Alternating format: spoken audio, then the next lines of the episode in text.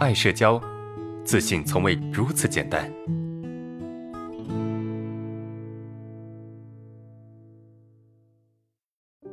本案例来自爱社交学员匿名投稿。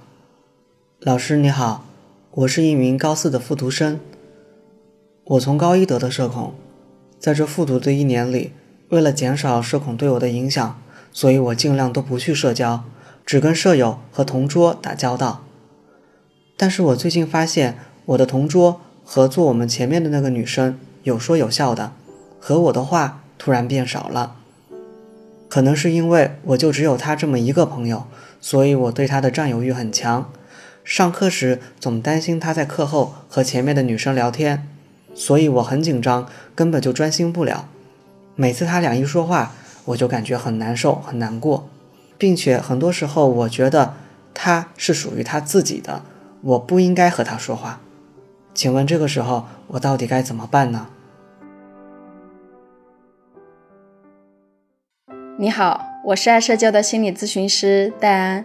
作为高三的复读生，复读这一年压力不小吧？人在压力大的时候，会特别渴望亲密关系，因为良好的社交关系本身就是缓解压力的一剂良药。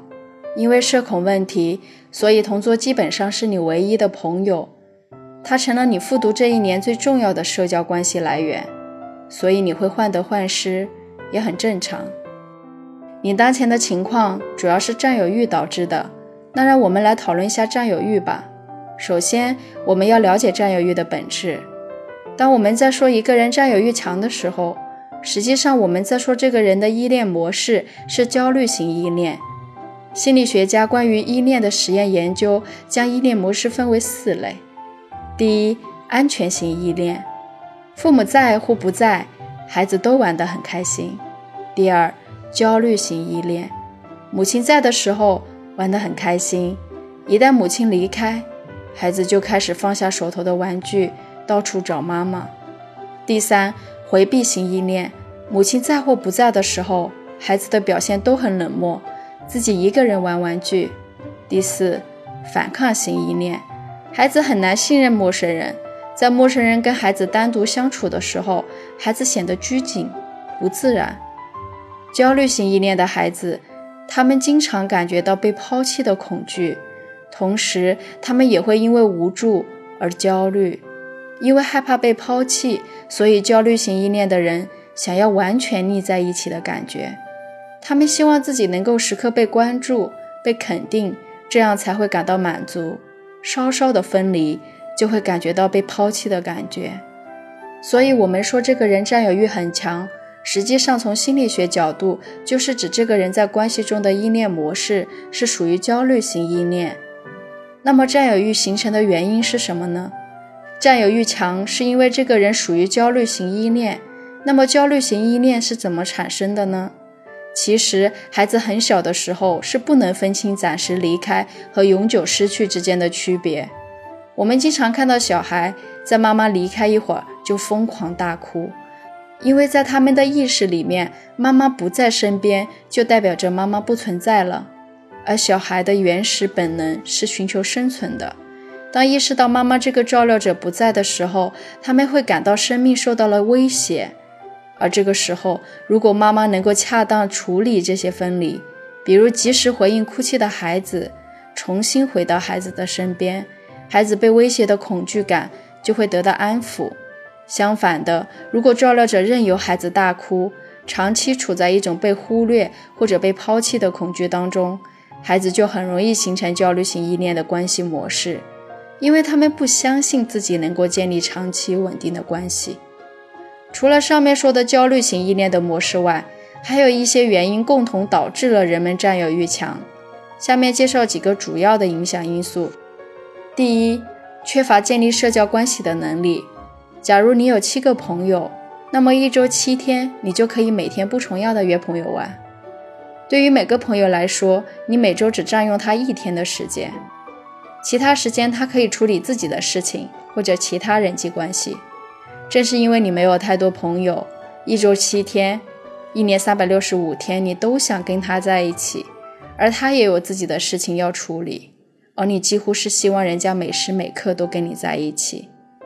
第二，边界不清，分不清你、我、我们。同桌跟你一起玩的时候，你就觉得他是你的；而他跟其他人说话的时候，你就觉得同桌是他的。在这种想法里，你的同桌被当成一个物品，他没有自由意志，他因为跟谁在一起，便从属于谁。每个人都是独立的个体，他并不因为跟谁在一起就成为谁的附属，你也不会因为跟同桌在一起，你就成为同桌的附属。第三。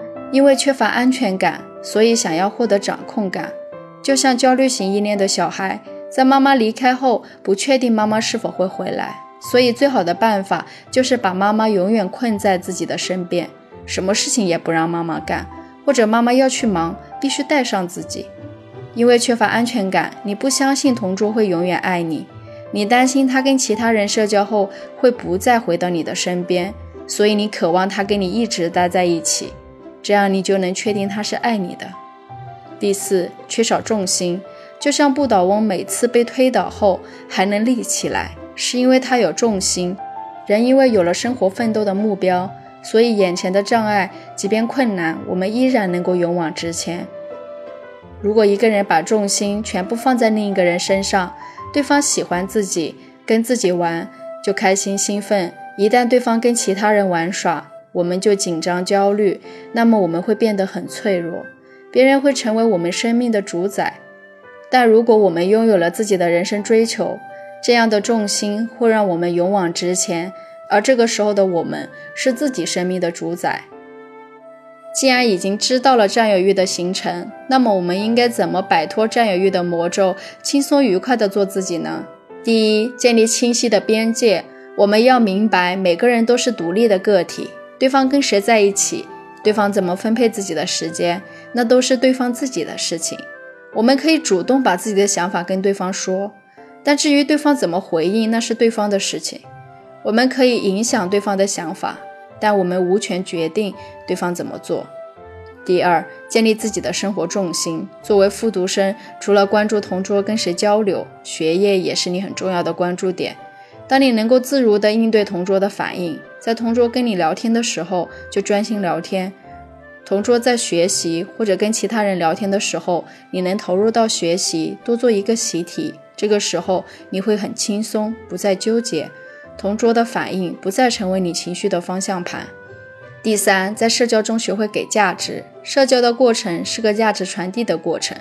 对方说到一个你感兴趣的话题，你参与讨论。在对方有需要的时候，你发挥自己的价值，帮助对方，你们的关系更进一步。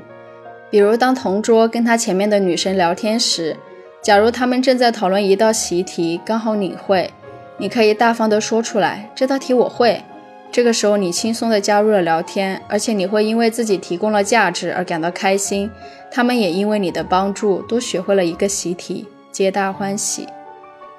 这是我的回答，希望能够帮到你。